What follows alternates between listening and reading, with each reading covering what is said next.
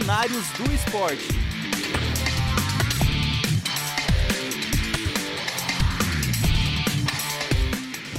Olá, você que acompanha a Rádio Ninter, seja muito bem-vindo ao programa Cenários do Esporte. Estamos ao vivo nas nossas plataformas digitais, do Facebook, também do YouTube. E no nosso programa, sempre debatendo aqui é, temas voltados ao esporte, com diferentes olhares e também diferentes abordagens. Hoje nós vamos debater sobre o desempenho do Brasil nos Jogos Paralímpicos. E para esse tema, estamos recebendo aqui uma super profissional que esteve presente nos Jogos agora em Tóquio, Maria de Fátima. Seja muito bem-vinda e obrigado por aceitar o nosso convite e fazer esse bate-papo. Então, boa tarde, obrigada a vocês por mais um convite. Eu adoro estar aqui falando do que eu amo. Legal, com certeza. E também temos a presença aqui do professor William, professor tutor dos cursos da área de pós-graduação da área desportiva. Tudo bem, professor William? Boa tarde, Emerson. Boa tarde, professora Fátima. Sempre um prazer estar aqui. E tudo bem, né? Tirando essa chuvinha de hoje, que dá aquela preguiçinha, mas a gente tá bem. mas essa chuva é muito bem-vinda, né? Justamente porque nós estamos precisando de bastante água, não só aqui na região sul do Brasil, mas com certeza no, no Brasil todo. Muito bem, então vamos lá é, falar sobre o desempenho do Brasil, né? Justamente ele teve a melhor campanha da história, terminou essa edição na sétima colocação geral, acumulou, se não me engano, 72 medalhas, sendo 22 de ouro, 20 de prata e 30 de bronze. Já já o professor William vai passar o quadro de medalha ali e também a classificação das últimas edições dos Jogos. Também essa edição ela marcou a conquista do centésimo ouro né, para o nosso país na história dos Jogos Paralímpicos. Mas antes da gente fazer esse bate-papo sobre o desempenho do Brasil nos Jogos, eu gostaria, com certeza aqueles que nos assistem, nos ouvem, também gostariam de saber um pouco dessa experiência de estar presente nos Jogos, né, justamente da Maria de Fátima, ela que esteve aí mais diretamente com a canoagem, mas pode aí dar uma uma palhinha geral dessa experiência que ela teve durante essa edição. Já é a terceira edição nos Jogos, Maria de Fátima? É sua segunda. segunda. Presencial segunda, mas em funções distintas. É, eu estou envolvida na Federação Internacional desde 2012, é, porém, é, eu entrei um pouquinho antes dos Jogos de Londres até uma questão, eu optei pela canoagem bem nesse momento, então talvez até tivesse oportunidade de ter ido junto com outra modalidade, mas eu optei na época por vir para canoagem e participei do Mundial, que foi na Polônia, em 2012, mas não tive oportunidade de ir para os Jogos. No Rio 2016, eu trabalhei no comitê organizador, tanto no Olímpico quanto no Paralímpico. Eu morei dois anos no Rio de Janeiro trabalhando em função disso, full time. Então, eu, eu fui service manager da canoagem slalom, eu cuidei, cuidei da parte administrativa. É, e aqui, só abrindo, né, que por ter essa experiência de trabalhar no comitê organizador, antes de estar lá, eu não tinha noção do tamanho. A gente sabe que é gigante, que é o maior evento do mundo, mas é, a organização, as regras, da onde vem, é você entender qual é o teu papel, qual é a tua caixinha dentro de todo esse sistema, é algo, essa é uma experiência ímpar, é muito legal. Então, eu cuidei dessa parte administrativa da canoagem slalom no Olímpico do Rio 2016. E quatro meses antes dos Jogos, eu fui convidada para ser a gestora da parte de classificação de todos os esportes, quatro meses antes dos Jogos. Então, aí eu passei a ser responsável por toda a classificação de todos os jogos, de todos os jogos, todos os esportes, mais as oficinas da Otoboc. Também na linha da gestão, tá? Na linha de organização, de pessoas, de equipamentos, de materiais. É, aí no em Tóquio agora eu participei como chefe de classificação da Federação Internacional de Canoagem. E aqui uma curiosidade: não era para ter tido classificação em Tóquio, só houve em virtude da pandemia. porque por conta da pandemia, muitos eventos foram cancelados ou adiados. Então, a programação mudou. Dentro dessa realidade, abriu-se a possibilidade de ter classificação nos jogos. Eu iria antes, mesmo antes da pandemia, eu já sabia que eu teria a oportunidade de ir, mas de classificador só estaríamos eu e um classificador de um outro esporte, né? Mas aí com a pandemia abriu. Então minha primeira função em Tóquio foi classificar. A canoagem só tinha uma atleta, eu classifiquei a atleta indiana. E por que, que só ficou uma atleta para classificar? Ela conseguiu qualificar para os Jogos, conquistou a vaga para os Jogos, porém, em virtude da pandemia, é, como o Brasil, a Índia também ficou aí restrita para fazer algumas viagens, né, para alguns países, ela estava com status que não poderia ter nos Jogos. Que para participar dos Jogos o atleta tem que ter status confirmado ou para revisão com data fixa, que é o Review Fixed Date. E ela não tinha nenhum nem outro, então ela precisou ser reclassificada em Tóquio para poder competir. E outra função que eu tive em Tóquio foi no boat control. Então, antes dos atletas colocarem o barco na água, eles passam por uma equipe, no caso eu fui com a ITO, International Technical Official, árbitra internacional. A gente é, confere peso, tamanho, a etiquetagem do barco, a roupa do atleta, tem a questão da mídia, ele não pode entrar com marca fora do padrão, é, a gente vê se as adaptações estão de acordo.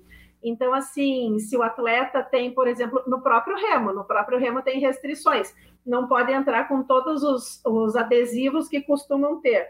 Então, aí, parte dos barcos que vocês viram, ou tinha uma fitinha por cima cobrindo, é, sabe? Então, para ficar de acordo com as normas aí para mídia.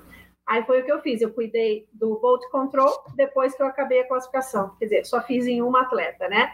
E quando você fala para contar um pouco da experiência, que daí vocês podem fazer as perguntas, mas não dava para passear, não.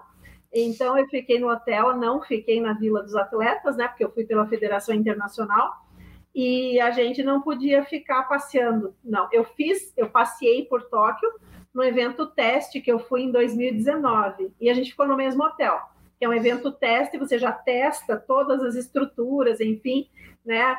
É, todas as situações, circunstâncias que vão acontecer no evento, mas desta vez eu tinha liberdade para andar dentro do meu quarto do hotel, mais nada, não podia ficar passeando nem pelo corredor do hotel. É, e dali saía, ia para o ônibus para ir para o local de competição e voltava. Então foi um vai e vem do hotel para o local de competição, sem muitos passeios. Legal, ficou mais restrita ali na Vila Olímpica mesmo, né? Não sei não, se é dessa no hotel. Só no, hotel. Eu não fui para Vila, eu não fui para Vila. No Rio, no Rio eu tive experiência. Eu, o meu escritório era do ladinho do prédio onde uhum. ficaram os árbitros e, e do outro lado era a oficina da Autoboc. Então, ali sim, eu tinha escritório e fiquei hospedada na Vila dos Atletas, no Rio. Mas agora em Tóquio não. Como eu fui como ITO, em Tóquio eles optaram que os ITOs ficassem em hotéis. Então eu fiquei separada de tudo. Eu fiquei só junto com os outro, outros ITOs e com requinte de crueldade. Você sabe do lado da onde que eu estava? Da Disney de Tóquio. Então nem na Disney eu não consegui ir. É, isso é uma tortura. Você vê o castelo da Cinderela e tem que ficar trancada enfim, brincadeiras à parte, mas a gente não podia passear, não. Legal.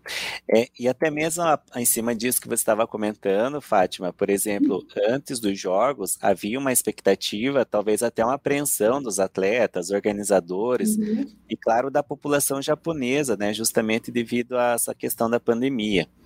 É você que esteve lá presente no evento, é, o que, que, você sentiu por parte dos organizadores, atletas e também por parte assim da população japonesa? Qual foi a sensação que eles tiveram é, em virtude dessa questão do coronavírus após a realização do evento? Aqui a gente vai pela diferença cultural, né? Pela diferença cultural, que boa parte da população não está vacinada mas eles têm o hábito de é, tirar o sapato para entrar nos lugares. Né? Inclusive, quando eu fui fazer, que estava comentando antes de entrar no ar, o meu teste do cotonete na véspera de vir embora, abriram o laboratório só para eu fazer o teste. Né? O último teste de Covid que eu brinquei, eu fiz 10 testes de COVID, é, de COVID em 10 dias. E o último, fui nesse laboratório, então, mesmo laboratório fechado, tal, na porta já tem o chinelinho para você colocar. Você deixa o seu sapatinho do lado de fora. Isso é o dia a dia deles, não precisou de pandemia para eles terem esse hábito. Então, a cultura é muito diferente. A questão da higiene com o calçado faz parte do dia a dia deles.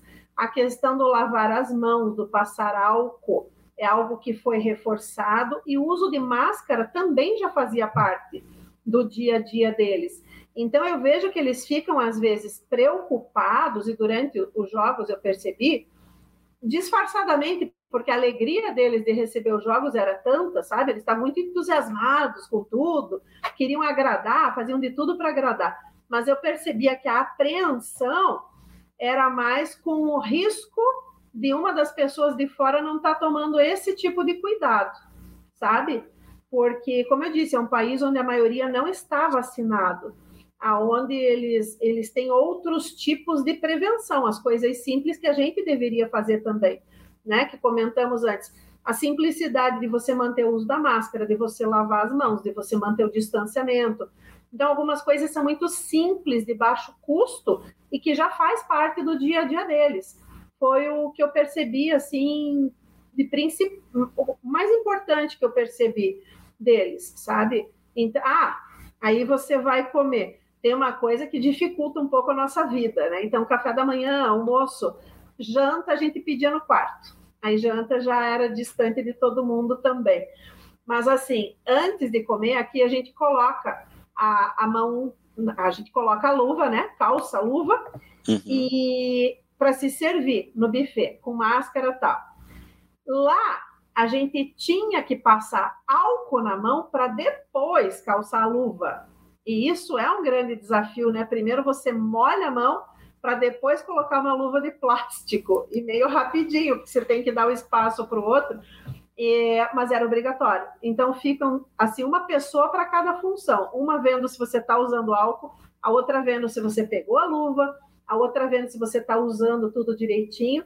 E no final, várias pessoas olhando se você está jogando lixo direitinho, porque em relação ao lixo, eles cuidam demais.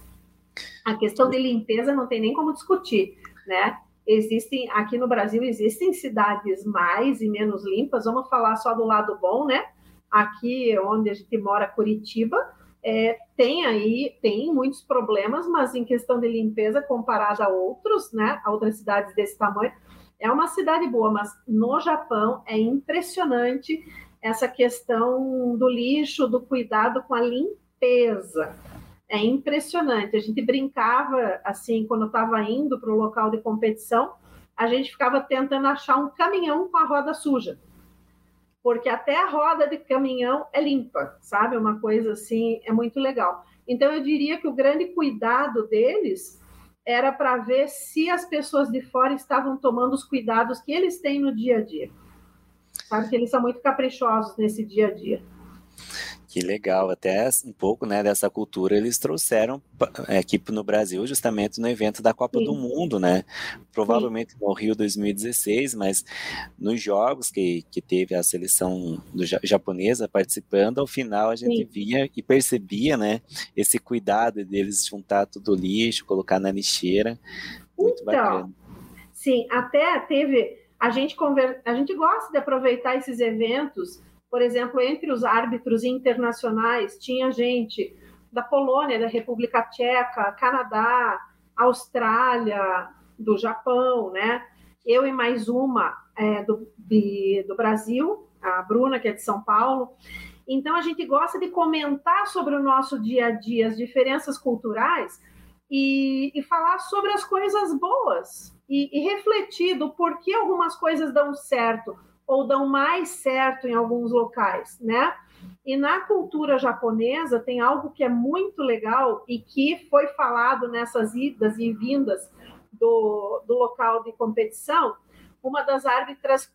É, várias vezes, mas eu estou lembrando de uma, que elas comentaram que no Japão a criança aprende desde a escola a limpar o que suja, não é? Até ontem eu fiz um comentário com uma pessoa, sem citar exatamente aonde, mas eu falei, é, eu sou fisioterapeuta também, né? E eu falei para a pessoa, mas já já higienizaram aqui? Ah, eu não achei, eu não achei zeladora. Eu falei, mas para que você precisa de uma zeladora para passar um álcool na maca? Sabe? Então você pensa a cabeça, preciso esperar uma zeladora para passar um álcool na maca. E lá fora eu tenho assim boas lições e vou passar para vocês três exemplos que eu já vivi de que você não precisa esperar ninguém. O que você tirou do lugar, você pode arrumar. O que você sujou, você pode limpar. E às vezes, eu acho isso um excelente exemplo, porque você vê às vezes muita bagunça ou sujeira, porque as pessoas estão ali 10 sentados esperando a zeladora, né? Porque às vezes tem vergonha de pegar uma vassoura, por exemplo. Então, esse vai ser meu primeiro, meu primeiro exemplo. Ele estava numa reunião no Comitê Paralímpico Internacional, isso foi fora dos Jogos, mas está nesse contexto dos bons exemplos, né? E alguém derrubou, a gente estava cada um pegando o seu café na máquina, não tinha um garçom para servir a gente, né? Cada um pegando, e um derrubou a xícara e quebrou. Eu não tive tempo nem de pensar quando eu vi todo mundo ali procurando uma vassoura, uma pazinha, e era o pessoal do Comitê Paralímpico Internacional ali, cada um que pôde pegando a vassoura, juntando, pá, já não tinha mais lixo. Um segundo já não tinha lixo. E teve um campeonato mundial, isso assim, quando eu estava aprendendo a, a ser melhor, né? Porque isso é aprender a ser melhor. O que a gente não faz, que eu já faço muito disso, não fico esperando os outros, eu faço mas num outro evento que virou um, uma lixeira. E o que, que aconteceria em muitos lugares que a gente conhece? Ou a lixeira ficaria virada com o lixo para fora, não é? Ou iria chamar o zelador para arrumar o lixo. Mas também não deu tempo de piscar, já estava cada um pegando um pouco do lixo, colocando para dentro e organizando. E ela deu esse exemplo que no Japão é isso. As crianças aprendem a limpar a sujeira que fazem desde começo, do começo. E isso vai trazendo exemplo para a vida. Porque, assim, falando daqui de Curitiba, é, muitas pessoas que eu conheço, eu inclusive, a gente não joga lixo no chão, não é? Eu já tive a experiência de, de encontrar uma... Encontrar, não mas uma pessoa, eu estava caminhando no Parque Barigui e a pessoa jogou um pacote de salgadinho no chão. Ah, mas eu não pensei, eu peguei o, o pacote, bati no ombro da pessoa e falei: Eu acho que você deixou cair. Porque é ridículo, se tem lixeira perto, custa você segurar um minuto o lixo na mão para colocar, mas isso eles aprendem na escola, não é? E, e às vezes você não ensinar isso de pequeno dificulta o adulto aprender. Porque ele já está mal acostumado, mas mal acostumado com o que, gente? Com o básico, com o básico, cuidar daquilo que ele provocou, né? Então eu acho que essa é uma diferença gritante na cultura, que para eles não é vergonha pegar uma vassoura para ajudar a pegar o lixo, não é uma vergonha pegar um paninho para limpar em cima da mesa no ambiente que você está ou limpar a maca, como eu passei a situação. É, a vergonha é você ver e não tirar o lixo. A vergonha é você ver e não ajudar o outro. Então, essa questão do ajudar na limpeza, do ajudar a montar, desmontar um equipamento, né? Que coisas que a gente precisa ali, que vocês não viram na televisão, mas acontece às vezes de uma barraca não estar tá tão firme, pedir para fazer um ajuste, de repente está todo mundo se ajudando. Então, esse se ajudando é algo que me chama atenção muito positivamente no ambiente do esporte no que eu convivo da canoagem e em especial no tópico aí que nós estamos conversando, que é dos jogos, né? E de Tóquio. Que bacana. É. Bom, trazer, trazer o William agora para o nosso bate-papo também, né, professor William? É, foi o melhor rendimento do Brasil nos Jogos, né? O esporte paralímpico ele vem numa crescente se compararmos o quadro geral de medalha das últimas edições. E, e não só o Brasil melhorou, mas também a competitividade nas modalidades. Né? Eu gostaria que você comentasse um pouquinho disso, e até se você quiser compartilhar aquele post que você criou ali com o quadro de medalhas né, das últimas edições, até para que a gente possa ter uma percepção do desempenho do Brasil nessas últimas edições. É exatamente isso, Emerson. A gente vê que em 2020, né, o Brasil nas Paralimpíadas conseguiu o seu melhor resultado. Uh, vi até alguns questionamentos em redes sociais, né, mas olha, foi o mesmo número de medalhas de 2016. Mas uh, foi o melhor desempenho da história porque conseguimos o maior número de medalhas de ouro.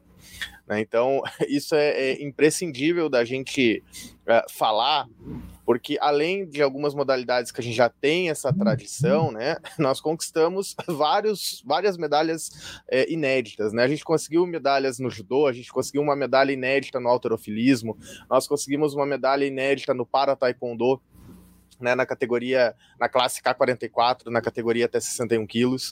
Uh, a gente conseguiu uma medalha inédita no goalball, que a gente sempre foi tão forte, né? Foi sempre um país de exemplo para o goalball e nunca tinha conseguido um resultado tão alto. Uh, então, realmente, os Jogos de Tóquio, ele entra como entra para a história do, do, do da, da, da, Paralimpíada brasileira, do, do esporte paralímpico, não só pela centésima medalha de ouro, mas também porque alcançamos um resultado que a gente em meio a uma pandemia, em meio ao contexto do Brasil, a gente não imaginava.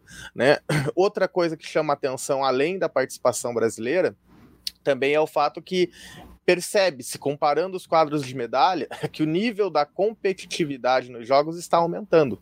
Né? O que, que isso significa na prática? Que está tendo mais incentivo para pessoas com deficiência praticarem esportes. Talvez não tenha ainda o investimento que se espera, mas está tendo esse incentivo. Isso é muito positivo.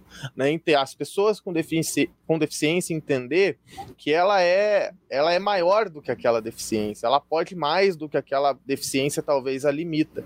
E isso é extremamente interessante. Quanto maior o nível de competitividade que a gente vê nos jogos, maior vai ser a atratividade, maior vai ser o investimento, maior vai ser a atenção voltada às Paralimpíadas. Né? Isso faz com que todo o contexto de um esporte dedicado a pessoas com deficiência melhore. Né? Então, eu acho que essa, essa Olimpíada de Tóquio ela veio e mostrou muitas coisas para nós. Ela a, ensinou muitas coisas para governos, para pessoas. É, para entusiastas do esporte e com certeza, né, a própria experiência que a professora Fátima traz para nós nos, nos mostra isso uma organização muito maior, uma organização muito bem feita. Eu acho que essa participação do Brasil ela tende a melhorar cada vez mais. Né? A gente partiu ali ó, de 14 medalhas de ouro para 22, né? é incrível. É, foi uma participação realmente muito interessante. Uh, ainda vemos uma hegemonia chinesa, né? Mas com certeza uh, a competitividade vem aumentando e a estimativa, né, a previsão é que a participação do Brasil seja cada vez melhor. Talvez essa em Tóquio tenha sido a primeira, né, a grande participação que nós tivemos, a maior da história, mas eu acredito que não vai se limitar a ela. Eu acredito que a gente ainda vai conseguir bater esse recorde, bater essas participações e ter participações ainda melhores. Legal, e ali, né, você foi comentando, por exemplo, sobre esse quadro de medalha, nessa última edição de Tóquio, a, mod, a modalidade de atletismo foi a que garantiu é, número maior de medalhas ao Brasil, né, foram 28, sendo 8 de ouro, 9 de prata e 11 de bronze. Aí seguido pela natação, que obteve o seu melhor desempenho da história, né, dos Jogos, com 23 medalhas, 8 de ouro, 5 de prata e 10 de bronze. Maria de Fátima, como que você vê essa crescente... Fale do terceiro, fale do terceiro esporte que conseguiu medalha agora, é canoagem. A canoagem, justamente isso. Uma de agora... ouro e duas de prata. Isso, é trazer você para a conversa justamente agora, né? Porque até no programa anterior nós conversamos com a Ana Sátila, que é uma atleta da canoagem slalom, atleta Sim. da seleção brasileira.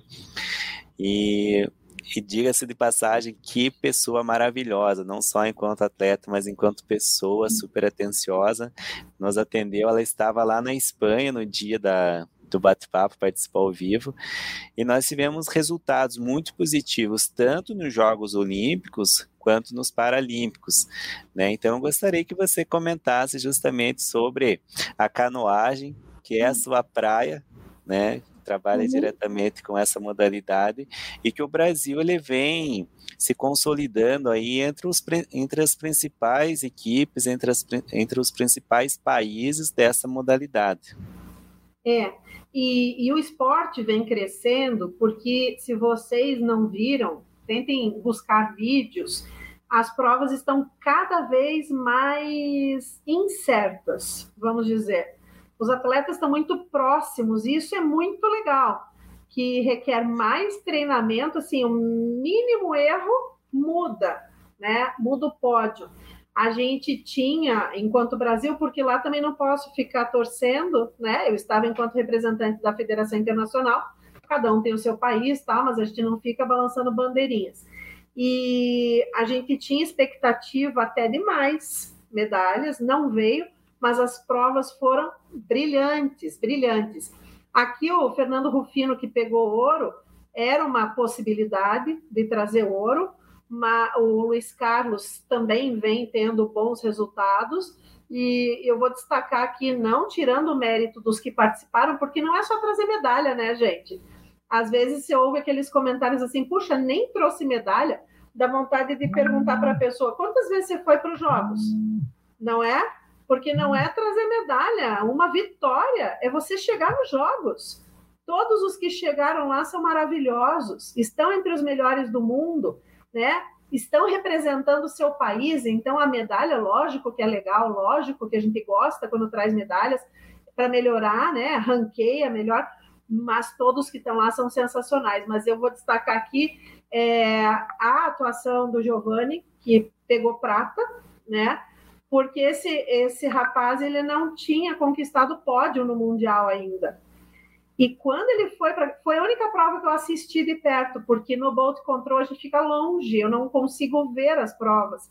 As que eu assisti foi a do Rufino e a do Giovanni. Mas esse menino cresceu durante a prova, que foi uma coisa assim espetacular. Treinou para isso, né?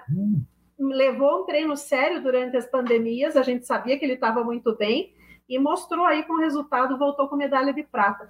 E chegando no aeroporto, eu voltei com 70 e poucos atletas do Brasil. Eu viajo sozinha, né? Que eu vou pela Federação Internacional, eles foram pelo Comitê Paralímpico Brasileiro, mas coincidentemente eu voltei com 70 e poucos atletas do Brasil. Aqui do, de Curitiba, dois do vôlei sentado, um do badminton, duas da paracanoagem, aí os outros meninos da canoagem ficaram aí por São Paulo. Mas na chegada em São Paulo, olhem que coisa mais fofa. Isaquias Queiroz, o medalhista do Olímpico, estava recepcionando os meninos da paracanoagem e tiraram foto juntos. Então, acho que esse é um exemplo a ser seguido por outros esportes. A gente já faz os eventos nacionais e internacionais, exceto os Jogos, junto, Olímpico e Paralímpico, e ele deu um super exemplo ali, juntando as medalhas olímpicas e paralímpicas no, no aeroporto, recepcionando os meninos, achei uma, uma atitude muito bacana também, muito bacana. Legal.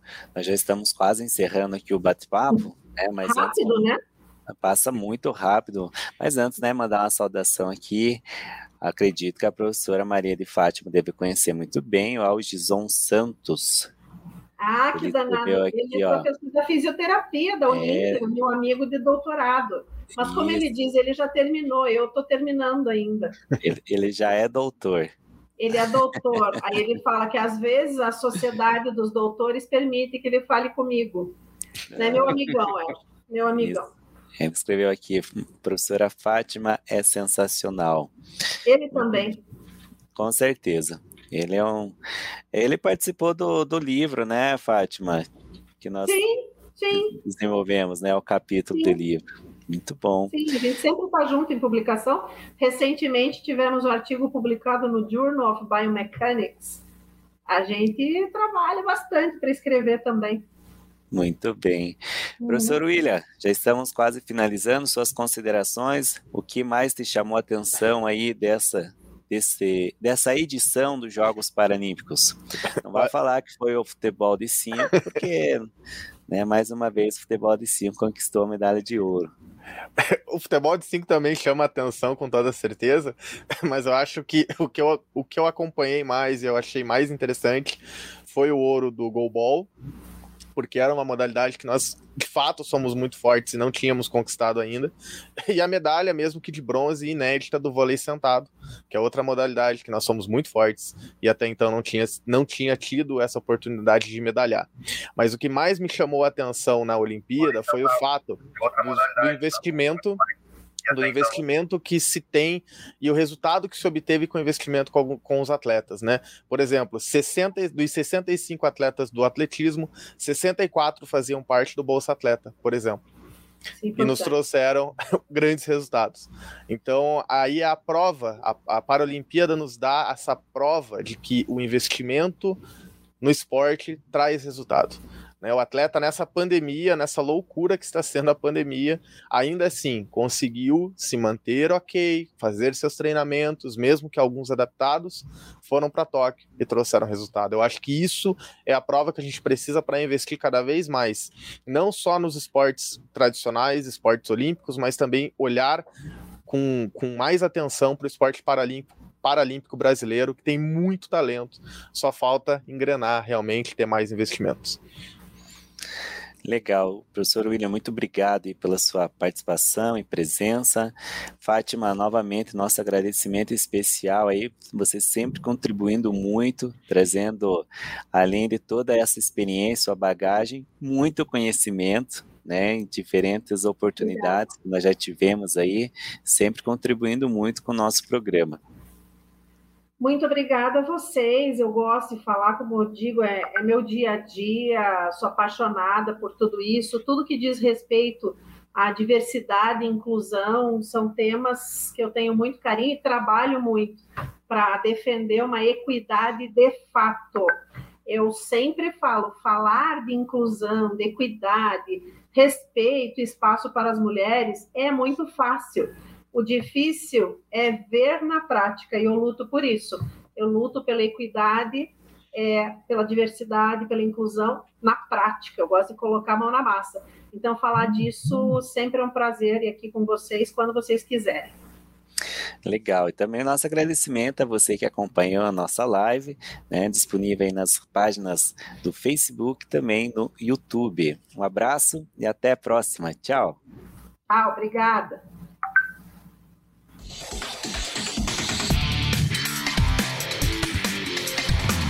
Cenários do Esporte.